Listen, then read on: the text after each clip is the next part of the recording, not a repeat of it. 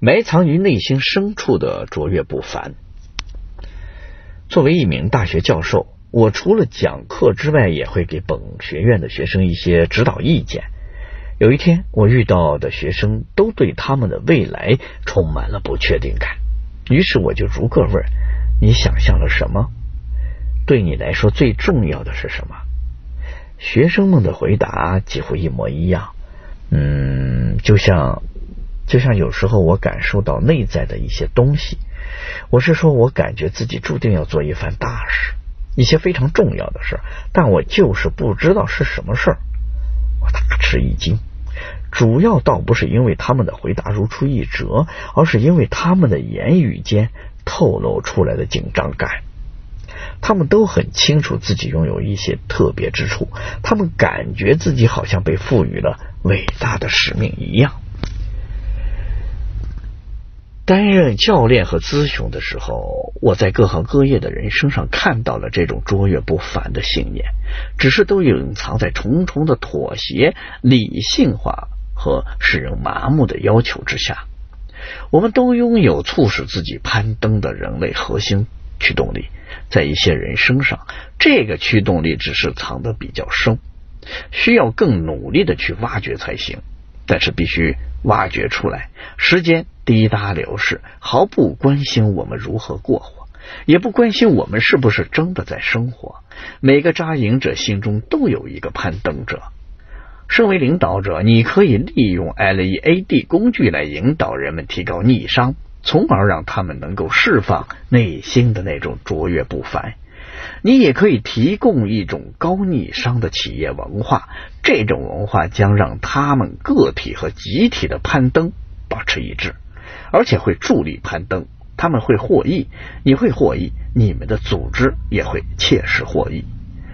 让团队时刻记住自己的卓越不凡，这确实是，而且也仅仅是领导力挑战的一个部分。第二个部分是让组织流程成为攀登过程的垫脚石。而不是绊脚石。协同一致的挑战，在很多组织中，指导行为的系统和流程并不符合攀登者文化的要求。我偶尔会遇到很多忧虑不安的领导者，他们很想知道该如何让组织去攀登。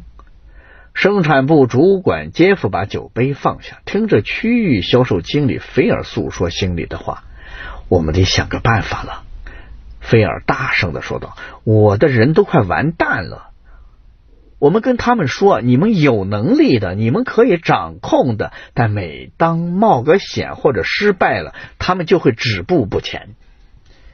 你到底在说什么？”杰夫问道，同时又抿了一口酒。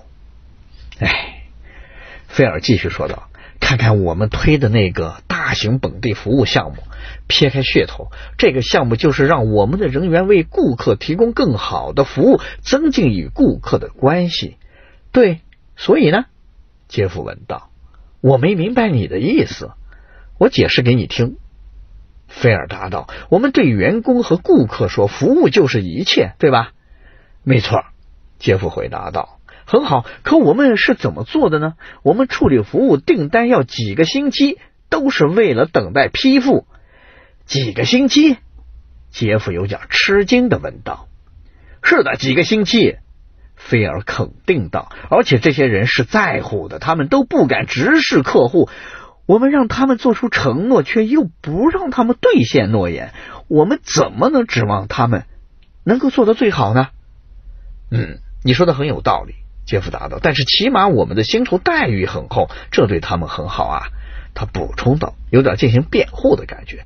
哦，当然了，大家在这里赚到钱，但是因为什么赚到钱？菲尔尖锐的发问。当然是因为绩效，杰夫答道。没错，但是什么样的绩效呢？我们的制度体系会因为两件事而奖励员工：一是不捣乱，二是做好文案工作。他们不会因为提高服务质量、提出新的观点和建立关系这些我们声称会去关注的事情而获得奖励。尝试新的东西无异于政治自杀。那你想说什么呢，菲尔？我的意思是我们要求的东西和我们实际鼓励的东西是两回事两回事所以导致了得力的人手流失。杰夫抬了抬眉。哇，对了，菲尔回答道：“就在上周，我的一位得力干将唐焦瓦尔提出辞职。”不会吧？杰夫大声的说道：“就是这样，他不是第一个辞职的。要是还不改变，他就不会是最后一个辞职的。你知道他说了什么吗？”菲尔不等杰夫作答就说：“他没办法开展工作，他就是这样直接跟我说的。他对我说，他自己的一个个想法是如何被我们给镇压下去的，因为这些想法都会挑战现状。他举出了一个事例，说明自己是怎么无法为客户提供服务的。他把很多客户都当作朋友。”菲尔停顿了一下，让杰夫充分的认识到他言语中的严肃。他喜欢在这里工作啊，杰夫。只是这里不能让他获得成功。我坦白的对我说：“我们说的很好，但并不想做出改变。”他觉得自己付出了一切之后，做什么也没有用。而且你知道吗？知道什么？杰夫问道。已然害怕菲尔的回答。唐和其他员工的唯一区别就是唐有胆量离开，你留不住他。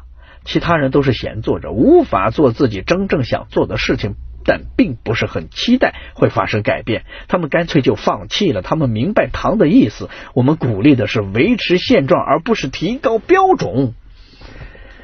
杰夫长叹了一口气，同时菲尔总结道：“其实。”要是我们想存活下去，我们就得向人们证明，他们尽全力做事仍然是值得的，即使是在最微不足道的事情上，我们也要言出必行，否则我们就真的完了。要解决这种不协调的现象，既要进行一些分析，也要坚定一些信念。有了这两点，就能建立或恢复一致性，释放出大量的活力。与菲尔和杰夫的公司类似的企业也常常会遇到目标，也就是攀登的目标与行为方式不一致的问题。